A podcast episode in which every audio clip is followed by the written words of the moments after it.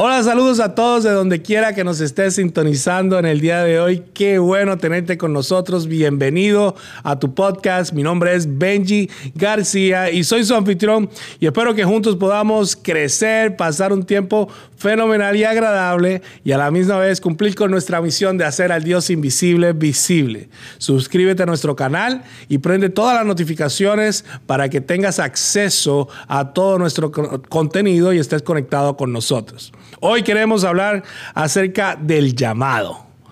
¿Dios me está llamando en este día? La respuesta es sí. Todos somos llamados.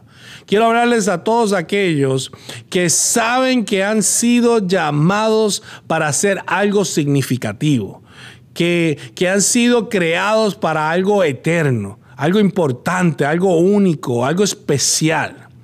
Pero no sabe con exactitud qué es, cómo es, ni saben cómo empezar, cómo, cómo comenzar.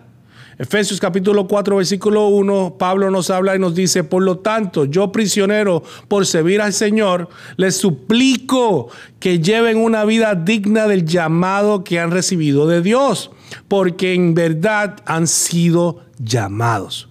Hoy en día muchos creen que, que ser famosos en las redes sociales es equitativo a ser llamado la cultura de TikTok, los influencers y todo eso, los famosos, eh, nos, nos, el mundo nos está llamando a construir nuestras propias marcas personales.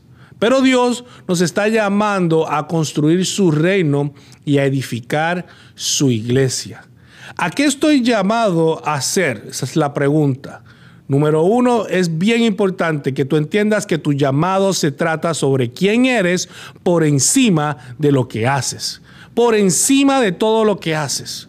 Lo importante es tu identidad, no, no es tu, tu descripción de trabajo ni tu carrera. Lo importante es quién tú eres. El llamado no es a qué estoy llamado a hacer, sino a quién estoy llamado a convertirme. Bien importante. Segunda de Timoteo capítulo 1 versículo 9 dice, pues Dios nos, nos salvó y nos llamó para vivir una vida santa. Y no lo hizo porque no los merecíamos, sino porque ese era su plan desde antes del comienzo de los tiempos, para mostrarnos su gracia por medio de Jesús. Qué lindo y qué hermosas esas palabras. Número dos, somos llamados no a hacer algo importante en el futuro, sino a ser fieles a Jesús hoy. No podemos jugar a ser los importantes, sino que tenemos que ser fieles a Jesús. Antes de, tratar de hacer algo que Él hizo, tratemos de ser como Él fue. Jesús fue. Colosenses 3:17 dice, y todo lo que hagan o digan, háganlo como representantes del Señor Jesucristo y den gracias a Dios por eso, a nuestro Padre Celestial. ¡Qué increíble! Número 3, el tamaño de tu asignación jamás determinará el significado del impacto. Jamás en lo poco fuiste fiel, en lo mucho Él te pondrá. No importa cuán pequeño sea. No desprecies o no desprecies los comienzos pequeños, no desprecies las tareas pequeñas. Todo lo que Dios te mande hacer, hazlo con honor, porque Él se lo merece.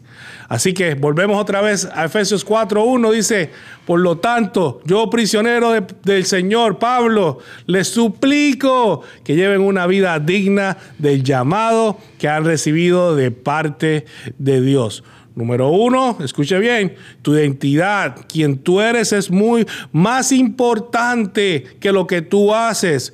Número dos, no importa lo que vayas a hacer en el futuro, cuán grande sea, lo importante es ser fiel a Jesús hoy, no en el futuro, hoy, ahora.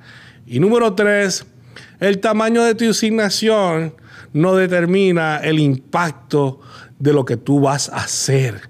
No importa cuán pequeño sea, sea agradecido por esa tarea, por eso que Dios te mandó a hacer, porque en lo poco fuiste fiel, en lo mucho Él te pondrá todos somos llamados, todos seremos llamados. Así que contesta que Él te está llamando a ser al Dios invisible visible.